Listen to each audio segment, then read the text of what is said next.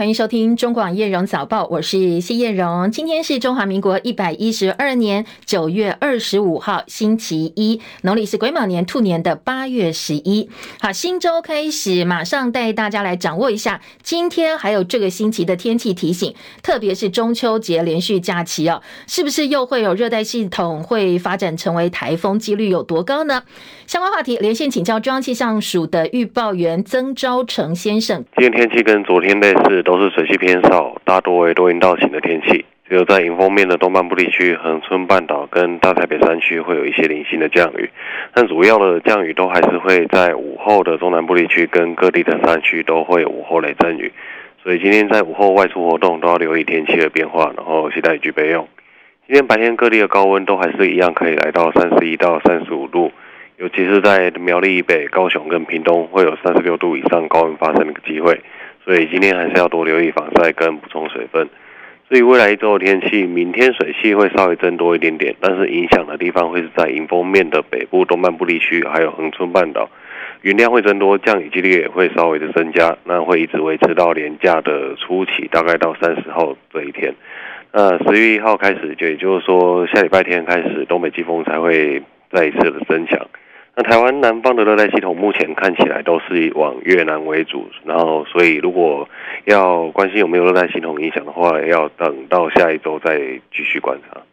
哦，好，谢谢昭成的提醒。所以可能等到呃下周或者是本周后半段情势才会更加的明朗哦。谢谢昭成的提醒。不过呃，在今天的天气还是要特别留意温度的部分哦，因为今天的高温仍然是比较偏向秋老虎的天气。各地预测三十一到三十五度，北部台呃台东还有高雄，甚至会出现三十六度以上的高温。所以要在户外活动的话，记得防晒，补充水分。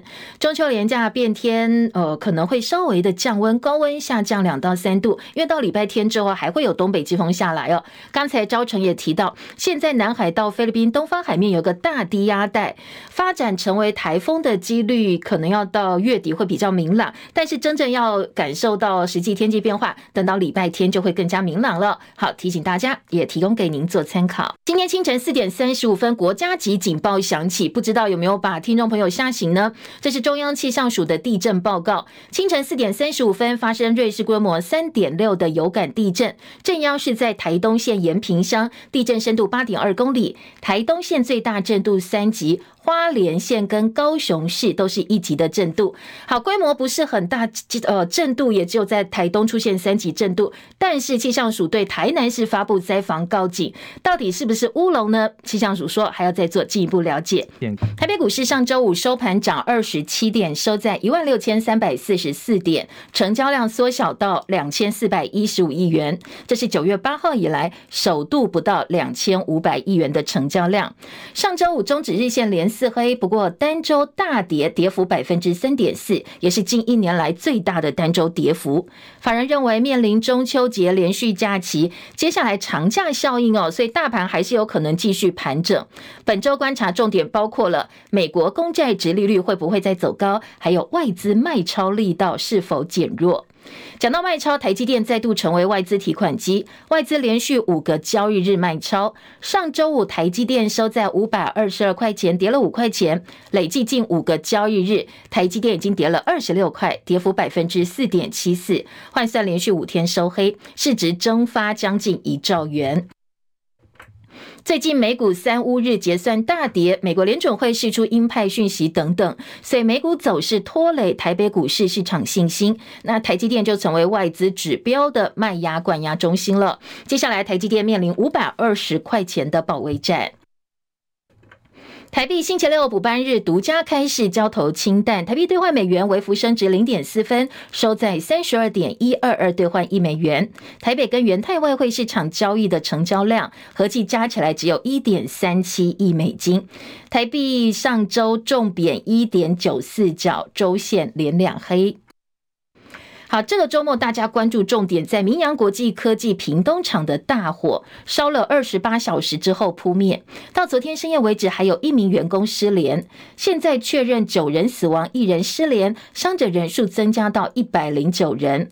整起搜救行动持续到昨天晚间八点多还在进行哦。结果呢，在现场发现疑似消防员陈伯汉的部分骨骸，不过因为必须要鉴定确认，加上夜间的视线不良，所以呢，现场暂停搜救，等到天亮，今天白天继续寻找最后一名失联员工。昨天上午也发现了部分的骨骸，不过经过法医初步研判，应该不是人类的骨骸。九名死者当中，四名消防员殉职，五名员工死亡。现在还有五十五人住院，其中十六人在加护病房治疗。经过屏东消防局估算，殉职消防员依照服务年资分别估计哦，大概可以领到台币两千七百八十三万到两千八百九十七万元不等的抚恤金。县府也承诺会协助申请入寺忠烈祠告慰英灵，而消防员工权益促进会现在要求哦，要开放消防员组工会。行政院说，因为消防员具有公务员的身份，所以必须经过通盘考量，接下来会跟考试院研商，寻找比较可能实行的政策方案。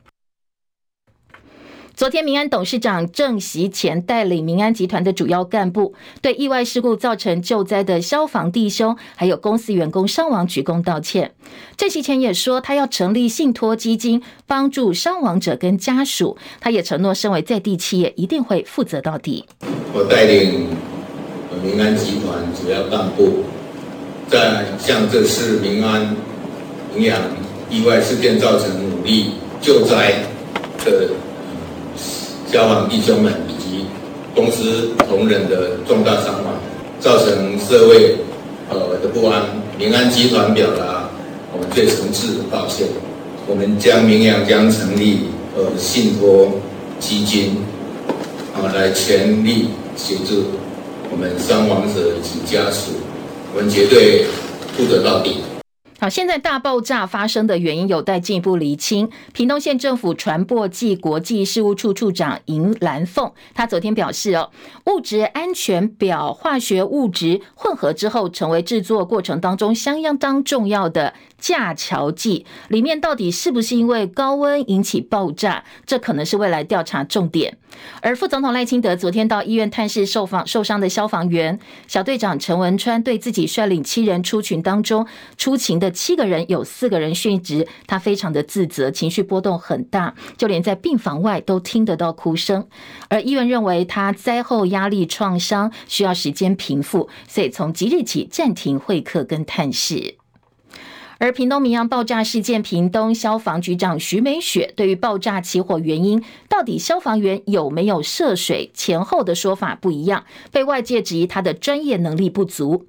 徐美雪第一时间在火场受访说，消防员洒水才会引发爆炸。不过事后，屏东县长周春米跟徐美雪本人后来又改口说，没有涉水就发生连续爆炸。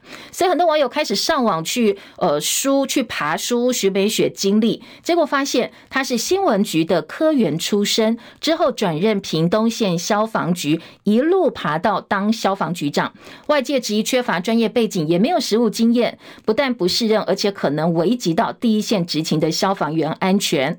后来还有人挖出哦，说他是前立法院长苏家全太太洪恒珠的同学，可能是因为这一层关系，所以升迁上位。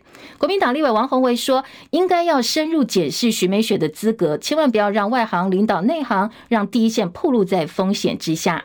对此，徐美雪昨天也解释哦，她说呢，第一时间是因为被厂商的说法误导，才会口误。因为我们第一天到现场的时候非常的混乱，那因为我们的同仁那个，诶，就是初期指挥官，他在现场那个那个就是在指挥的人，他是我们除了有同仁受困以外。其他的同仁全部都送医，然后，所以我们现场的指挥官也送医，所以我们没有办法从他那边得到正确的讯息，因为他在送医当中。那所以，诶，这个部分我是我承认我有口误。好，承认有口误。他说呢，接下来他会先把工作做好，暂时不去思考后续问题，不会恋战消防局长的职位。那媒体又问说，那明阳是不是在第一时间提供安全资料表？徐美雪说提供的不完整，因为他的这个，因为他第一时间我们到的时候是白烟，那可能认为我们同仁就是认为他白烟是，呃，比安全性比较没有没有那么危险。啊，但是它忽然间就有大量的浓烟发生，那同仁看到不对就喊喊撤退了。所以你觉得他们到底有没有第一时间正确介入？哎，我认为不完整。嗯对。好，那至于火警现场呢？今天早上还会有后续的搜救工作。周末另外一个持续延烧话题就是进口蛋风暴了。进口蛋食安争议不断，引起民众对进口蛋的信心崩盘，通通去抢买国产的鸡蛋。多个县市学校营养午餐又已经禁用液蛋。蛋商工会理事长林天来昨天证实，现在鸡蛋产地价跟批发价双双从今天起涨两块钱。那民众对于进口蛋购买意愿下降，加上本土蛋出现抢购潮，所以市场确实是供不应求的，因此调涨蛋价。现在本土鸡蛋产量还没有恢复，加上入秋之后是禽流感的高峰期，中秋节之后蛋价可能还会涨更多，年底缺蛋情况恐怕会再上演。蛋农说，年底到明年的农历年，蛋价可能会超过年初缺蛋黑市价格，再度达到新高。林天来也证实，今天起蛋价涨两块，产地价四十五点五元，批发价五十五块钱。而这波涨价已经是九月到现在第二度调涨蛋价，产地跟批发价重新回到三月蛋荒最严重的时候的历史新高点。而且卖场开始出现抢蛋潮了，蛋架上的国产蛋被一扫而空。现在可能你要买哦，有机商店啦，一些价钱比较高、比较贵的有机蛋还买得到，比较平价的国产蛋几乎是一上架就被抢光了。而整起进口蛋争议呢，延烧将近一个月。农业部不断强调，专案进口鸡蛋的政策方向正确，能够有效消弭黑市价格，让消费者吃得到鸡蛋，又买得到合理价格的蛋。不过现在国产蛋价又重新回到三月缺蛋时的历史新高，所以网友纷纷去炮轰农业部，说到底这半年进口政策乱花纳税人的钱，结果效果在哪里？鸡蛋产销问题还是回到原点，缺蛋的问题还在。而且呢，现在蛋价比你花大钱进口鸡蛋钱还要贵。说到底哦，我们这笔钱花的效益是什么？大家根本看不到。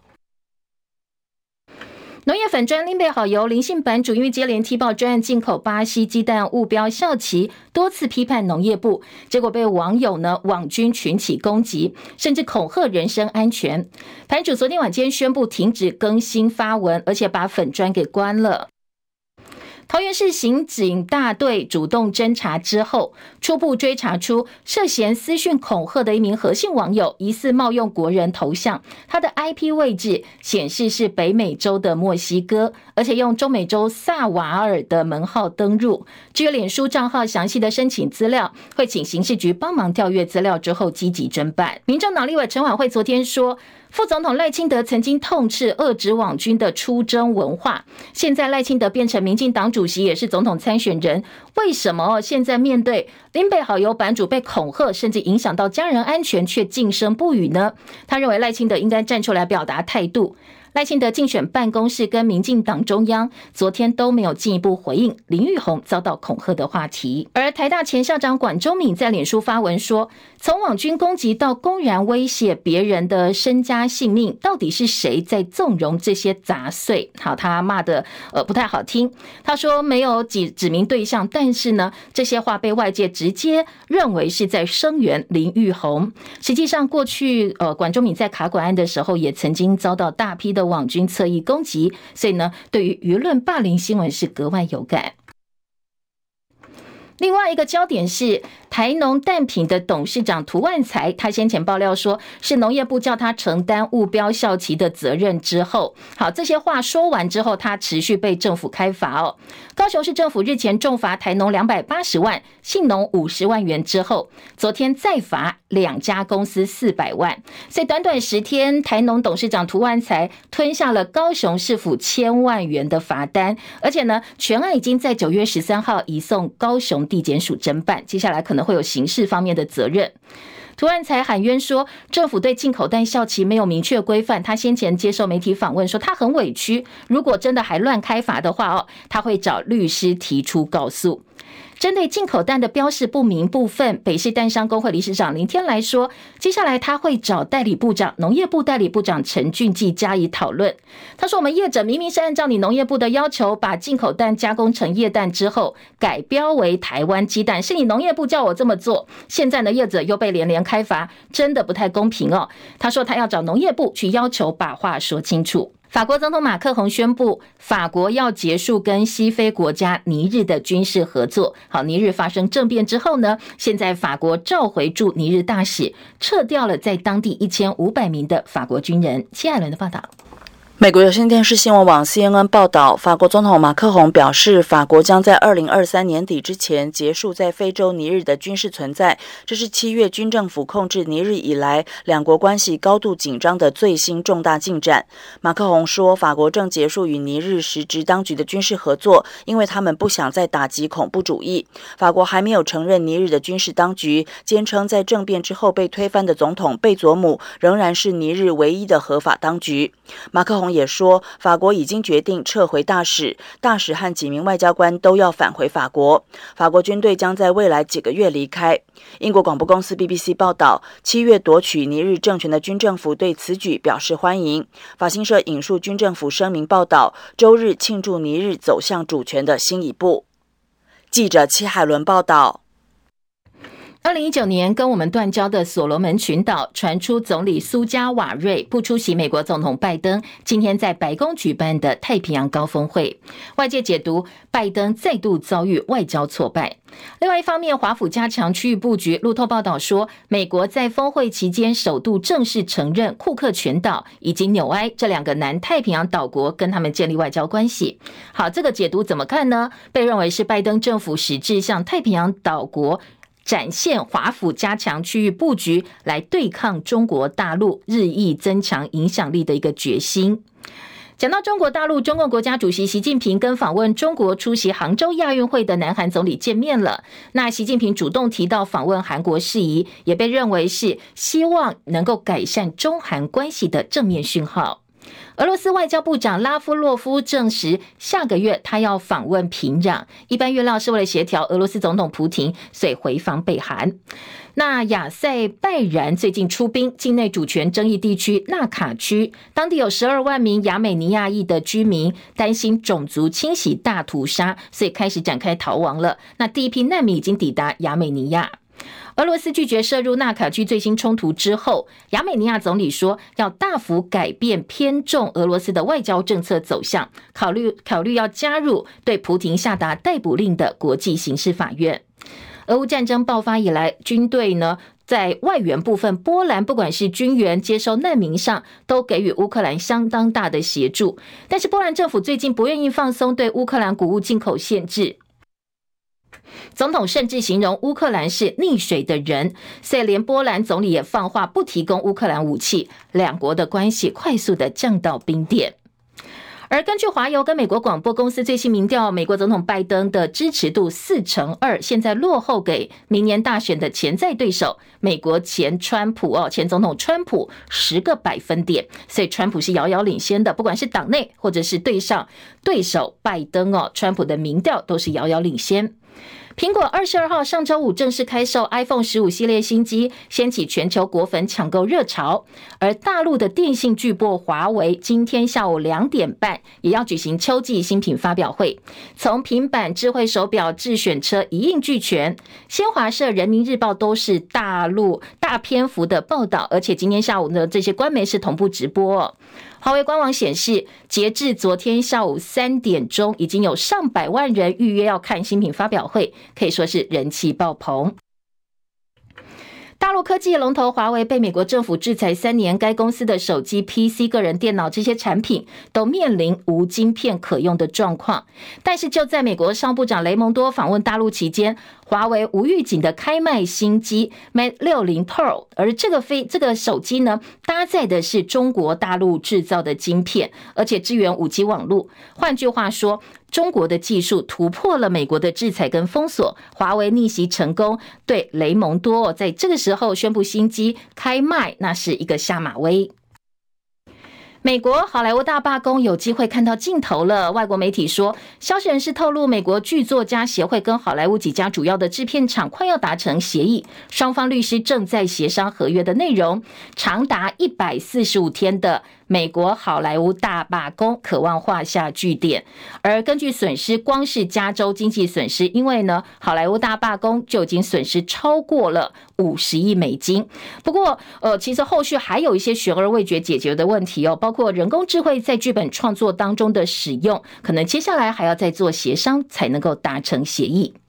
英国伦敦警方说，有一名警察因为对一名没有武装的黑人枪击致死，他去呃开枪，结果黑人死掉了。现在这个警察遭到谋杀指控之后，部分的员警开始反弹，已经有警察拒绝执勤的时候，呃，去执行一些比较重或者是工作压力比较大的武装巡逻任务。那另外还有上百名伦敦警察宣布说，他们要退出带枪的勤务。穿西装向来是美国民众正式场合的服仪。以前的美国白领阶层穿西装工作，蓝领阶层穿着上教堂做礼拜、参加婚礼，当然也穿西装。那政治人物，特别是男性政治人物到国会去呃开会，也都是穿西装。很多人说这是原则问题，穿西装打领带，女生穿套装或正装是表达对国会的尊重。不过，美国参议院多数党领袖舒默十八号宣布取消到国会必须穿正装的规定。引起了争议，不只是共和党批评，民主党里比较保守的参议员曼青也表达反对，说这根本就是不尊重国会、不自重的表现。彭博的专栏作家葛许昨天撰文说，时代早就不一样了，现在越多来呃越来越多人上班，主要着重穿着是舒适跟整洁。与其执着服役，不如把事情做好。他说，特别现在美国政府面对的是关门危机。那参议员的费特曼他也讥讽说，如果国会能够早日针对预算达成共识，让政府避免关门的话，那他下礼拜哦马上穿西装上班也没有问题。杭州亚运昨天起进行主要赛程，中华代表团昨天第一天进账了一面金牌、一面银牌、两面铜牌。那柔道男神杨永伟摘下台湾史上亚运的第一百面金牌。好，这一百面金牌呢，得来不易。跆拳道品势项目，马允中夺下银牌，陈清雅摘铜牌，而由鞍马王子李志凯率领的体操男团收下铜牌。所以呢，目前我们一面金牌，一面银牌，两面铜牌，在总奖牌榜暂时排在第六名。中国大陆二十金七银三铜高居奖牌榜的榜首，特别昨天晚间的游泳赛场搬出的七面金牌，通通都是大陆队包办。其他二到六名分别是。韩国五面金牌，日本、香港两面金牌，乌兹别克跟中华队都是一面金牌。而杨永伟柔道六十公斤级决赛扳倒的对手是韩国的李夏琳，这是呃我们很明确的一面一第一百面金牌。那赛后杨杨永伟说，他的下一个目标就是要挑战奥运金牌。而昨天我们的体操男团最后逆袭韩国队拿下铜牌，也是中华体操队在亚运史上第一面的团体赛奖牌。今天要看的亚运会包括了桌球团体赛的部分。昨天八强赛，庄智渊、林昀儒跟廖振廷联手三比零打败香港，挺进四强赛，保底至少有面铜牌了。不过今天桌球男团的对手是强敌中国大陆，樊振东领军的，所以呢，我们希望全力一拼，能够提高奖牌的成色。中广早报新闻。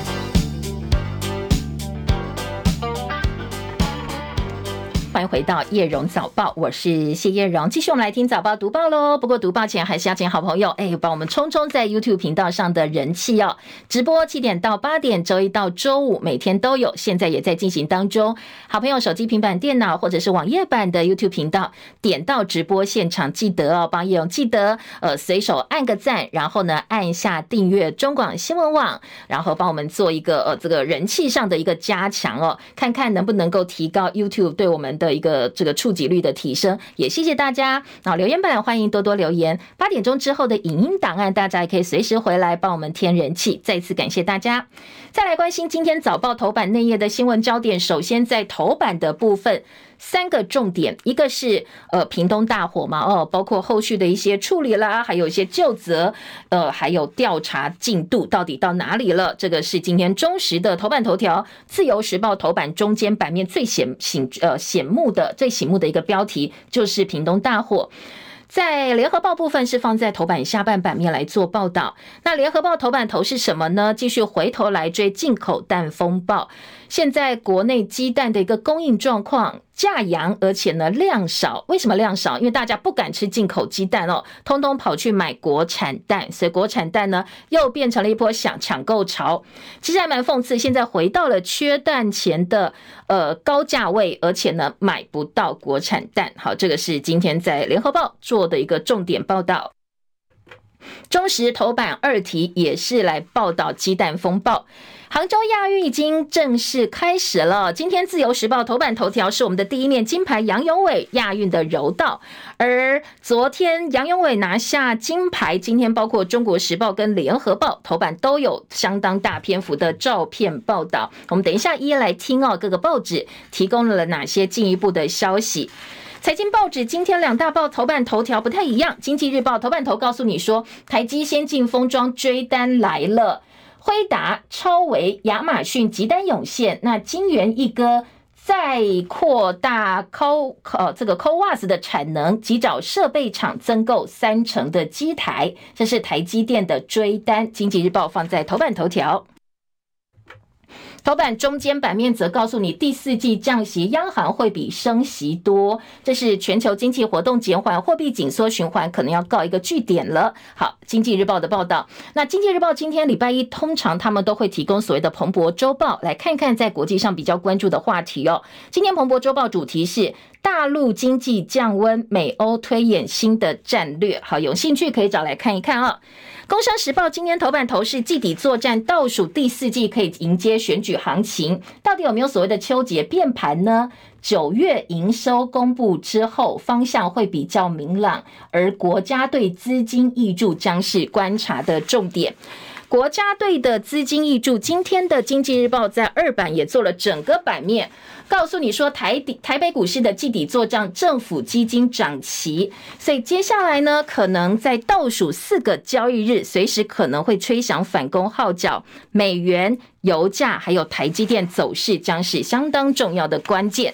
关于台北股市选举行情也好，季底作账行情也好，两家财经报纸都是做了大标题醒目，告诉大家哦。今天《工商时报》头版还有的重点是，华为发表会今天要正式登场，八大新品吸金，九二五重返战局，官媒同步直播，已经超过百万人要预约观看了。新经济对策最快九二五拍板，日本也要推半导体减税方案。还有下半版面，经济部二十七号亮底牌，风电三之二选商，这是经济部星期三要来。办理离岸风电三到呃三之二期的选商规则，那所有的业者呢，大家是屏息以待，抢破头，半数开发商拿不到门票，采双弹性放宽。好，这个是呃风电场选商的消息。那新闻，今天工商时报告诉你说。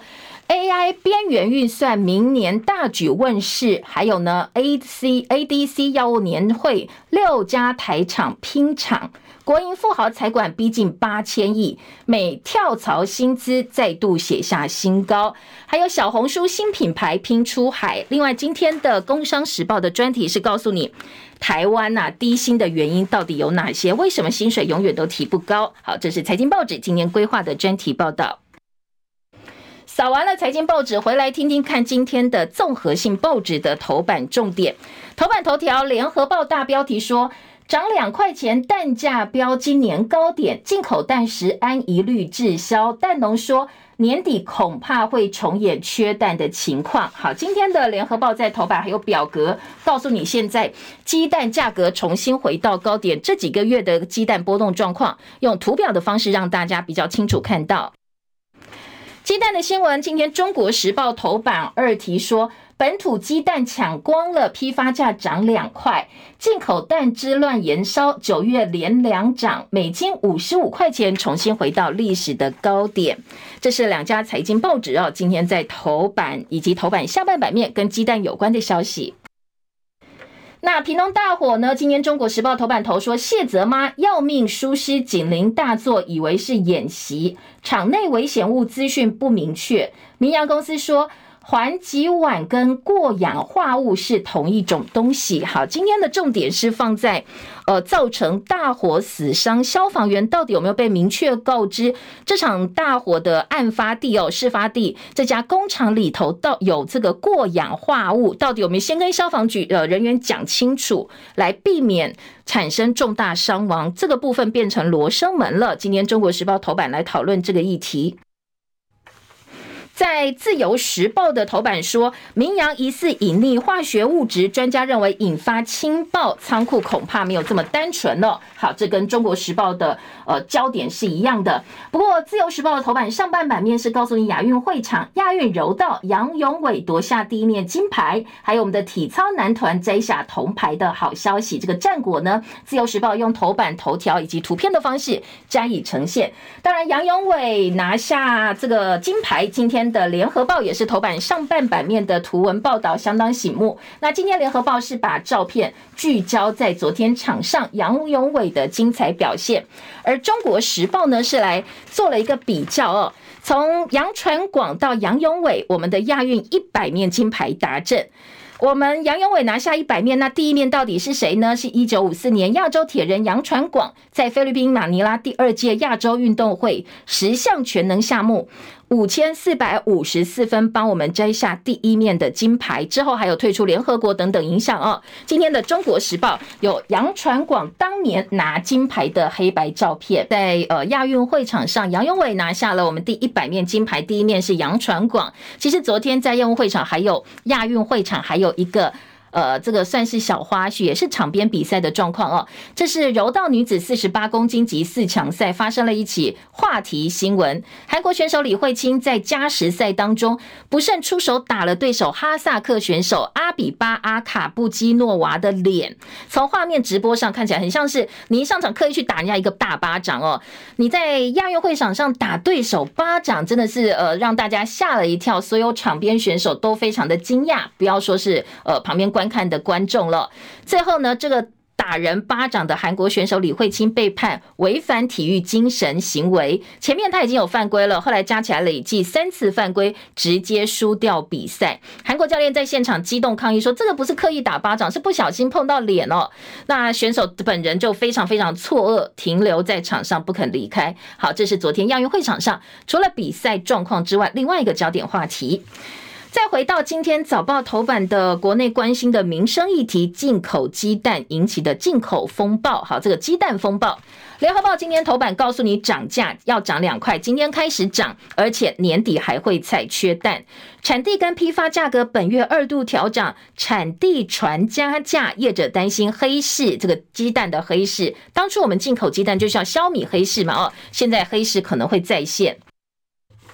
今天才涨价，昨天大家已经开始抢蛋了。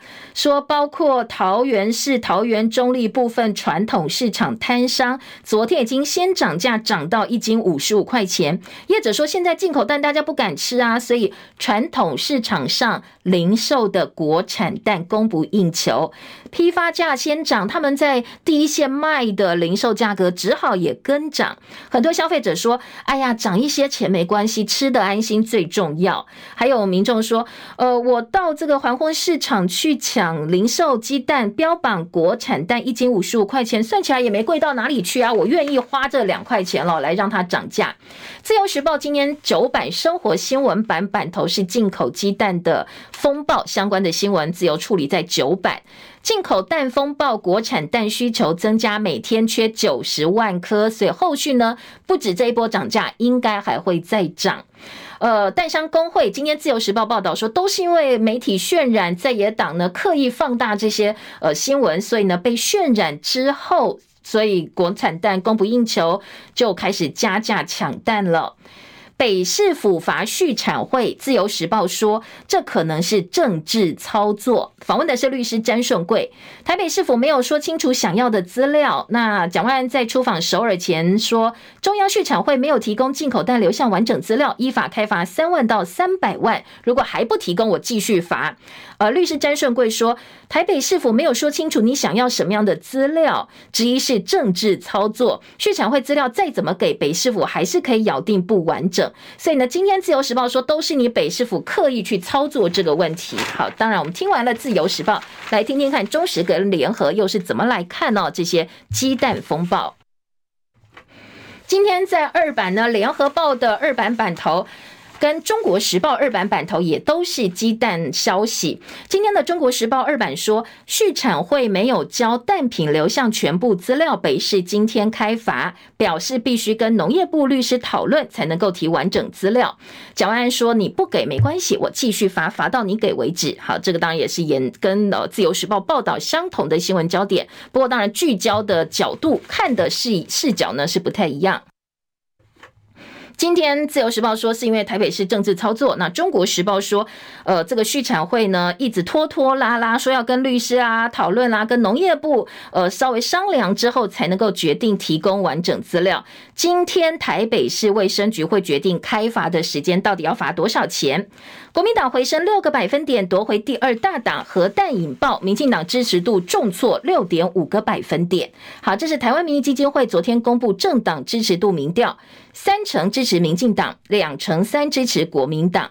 跟上个月相比，民进党支持度大跌六点五个百分点，国民党回升六个百分点。台湾民意基金会董事长游盈龙说：“当然，进口弹风暴无疑是重挫民进党支持度相当重要的原因。”林北好油被恐吓，在野党呼吁严惩网络暴民，警方说是专业骇客所为。在野党哦，其实是质疑啦，说这可能就是侧翼网军，要不然就是绿色恐怖政府打压。因为呢，进口袋风暴一路延烧到现在，追出了这么多的内幕。这个农业粉专林北好油可以说是这个功不可没啊，他点出了非常多专业才看得到的问题。但是没想到，这个版主呢就痛哭说，包括他自己、他的家人被恐吓。他说他也是一个爸爸，他必须要保护家人，所以即日起哦，这个农业粉砖就停更了，他不再追这个进口蛋的问题了。在野党都说，呃，这是民进党政府所影响言论自由，不能够坐视网络黑手用非法的方式威胁恐吓，一定要严惩。那现在刑事局说，这个 IP 是国外境外，疑似是专业骇客所为。台农信心具体进销单据，高雄市府分别开罚四百万元。好，这个是中国时报。联合报呢，今天二版版头说，农业部啊，你不要只会补贴进口蛋，撒币之后，产业结构的困境依旧，什么样根本的问题都没有解决，这才是最应该马上处理的问题。记者胡瑞玲跟邱琼玉的特稿说。我们的农业部啊，不断强调进口鸡蛋政策方向正确，但是你怎么来解释国内缺蛋的问题，跟现在蛋价又全新回到新高哦？那这么长一段时间给了你钱，给了你权，那你做了什么？我们现在又面临相同的问题了，说你不要只会补贴啦，补贴真的哦没有办法根本解决问题。卖场鸡蛋被扫光，中秋节之后还会再涨，以及呢，高雄市的这个台农董座又吞八百万元的罚单，这是联合报今年二版的几个切点。呃，在联合报社论说，陈建仁的棉花战术，官员必责的遮羞布，讲的是上周陈建仁到立法院做报报告跟被询，在一场内外两度道歉。但是呢，我们的农业部长陈吉仲已经请辞了，副院长郑文灿又缺席的情况之下，在野党的监督几乎没有办法着力哦。所以联合报社论说，这就是蔡政府政治手段规避责任、逃避监督，好像全打在棉花上。说陈建仁是用棉花战术化解在野党跟舆论监督，你不要用棉花战术变成官员的遮羞布。而联合报另外一小块的黑白级这个呃论点呢，是说。郑文灿，你也要解决你自己该负的责任，也应该给的交代。因为呢，呃，平抑蛋价你要讲清楚哦。现在到底整个过程绽放，不是只有陈吉仲跟林聪贤呢？是从一开始部会分工你就呃错置到采购方式的诡异，主导整个跨部会协调的就是你副院长郑文灿，你现在不能够说跟你没有关系哦。好，这是联合报小方块的论点。再回来关心大火的消息哦。今天另外一个重点，今天联合报头版二题说，屏东大火九死，还有一名员工失联，明扬道歉，检方追刑事责任，化学物质疑似因为高温爆炸，这个是现在要调查的重点。而中国时报呢，则是来看一看这个所谓隐匿化学物质到底明扬有没有说实话哦。自由时报一样。在两家报纸都点到说，其实消防员进去抢救不到四分钟就发生了大爆炸。屏东县消防局到场收到的物质安全资料表有列架桥剂，也就是过氧化剂、环己烷跟异构烷烃。化工界都说，光是这几样物质，顶多是燃烧也不会大爆炸。所以呢，可能他们没有讲实话，里面的化学物质并没有明白交代清楚。好，这个部分呢，就是要来厘清的部分了。今天中国时报在头版说。呃，屏东消防局说，明阳没有告知现场有过氧化物，还没有喷水就先爆炸。明阳国际总经理吕英成昨天说，环己烷是一个化学名词，它就是一个过氧化剂或过氧化物，两者是同一个东西。意思就是，我跟你讲有环己烷，就是有过氧化物。而南部大学化学系教授反复解读明阳公司记者会说，那环己烷什么时候变成过氧化物？匪匪夷所思。说环己烷跟异构烷烃都是碳氢等元素构成，里头根本没有氧。可以确定的是，环己烷跟过氧化物一点关系也没有。北部高中化学老师也说，环己烷是像汽油一样有机化合物，跟过氧化物化学结构根本不一样，所以不能够混为一谈。净水性过氧化剂第一时间没有说明，这个可能是过氧化物酿灾。那到底责任谁属？呃，包括消防局，包括了这个公司哦，明阳公司肯定是有一方必须要进一步对他们自己的说明做出详细的一个解释。明阳道歉说会设信托理赔负责到底。好，这是中国时报的头版。另外在，呃，自自由时报说，厂方揭露物质很顶多燃烧，不至于引爆，所以言下之意，厂商的说法可能有问题的。自由在三版进一步说，明扬的物质安全表不完整，幸存的消防员就说还在印呢，就爆炸了，资料都还没有印出来就爆炸，所以代表现场的东西可能真的是呃会引爆爆炸，相当重要的原因。最后三名失联者遗体找到，累计十人死亡，检方将协同追究刑责。防止脱产，已经申请扣押明扬财产。好，这部分部分报纸写九人死亡，因为呢，嗯，找到的骨骸还要再做进一步鉴定嘛。哦，那比较保守的这个解释就是说九人死亡，比较冲往前面比较快一点的，像自由时报就说有十十个人确定死亡了。赖清德答应增加消防器材保护消防弟兄，昏迷苏醒的。屏东消防小队长大哭，因为整个小队只有他活下来了。可能接下来还需要做一些呃心理方面的一个帮助跟辅导哦。呃，希望他尽量除了身体上受伤之外，心灵也能够得到一些呃这个辅助，得到一些帮助。屏东消防局长说他不恋战权位，好，这个是呃今天的自由时报。自由时报二版说飞溅物撞伤易于八仙尘爆，专家说失血、呼吸道灼伤、皮肤损伤是三大危机，后续这些伤者他们的复健之路还很漫长，厂商愿意无偿提供伤患干细胞治疗。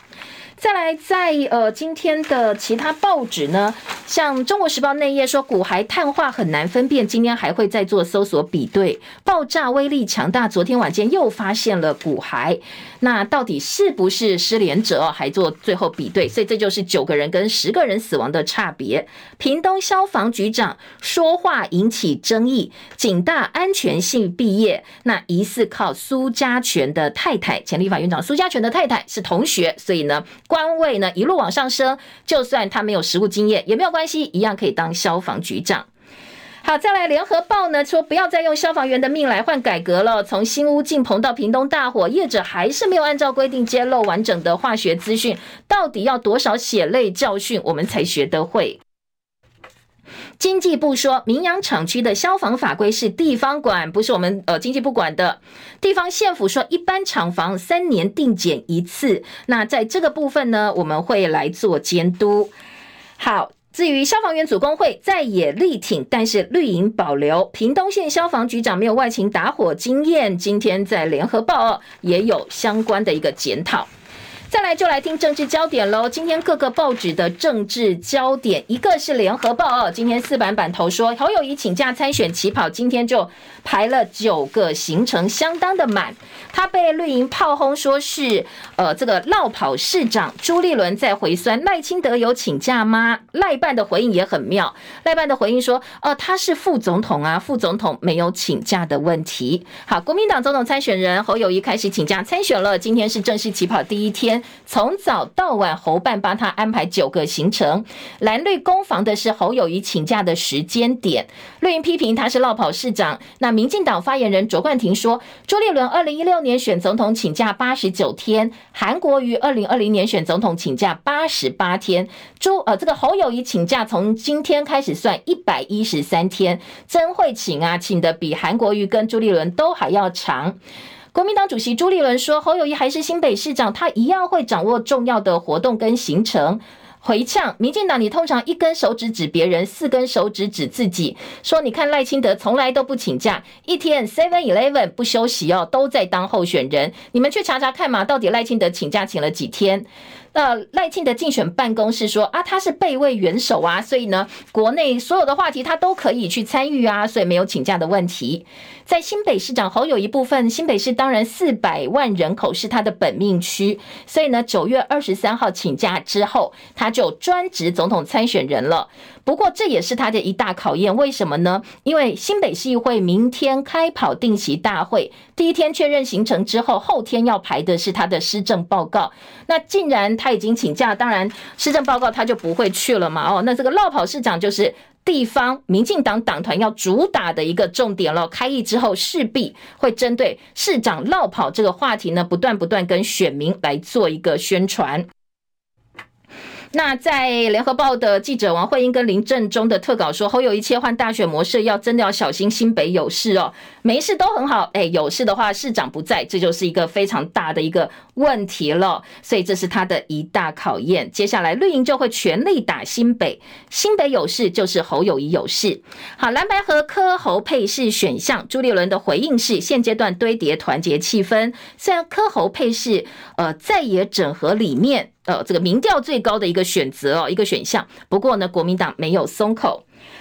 在呃，《中国时报》说绿营批侯友宜落跑，蓝营酸赖市长曾经拒绝到议会两百三十天，又怎么讲呢？那这个就是另外一个切点了。好，在今天在《自由时报》的部分说，民众党力拼三党在立院不过半，希望变成关键的力量。还有国会争霸，绿营说双核心进攻力拼最高席次。好，当然在野党部分跟执政党都有自己的目标。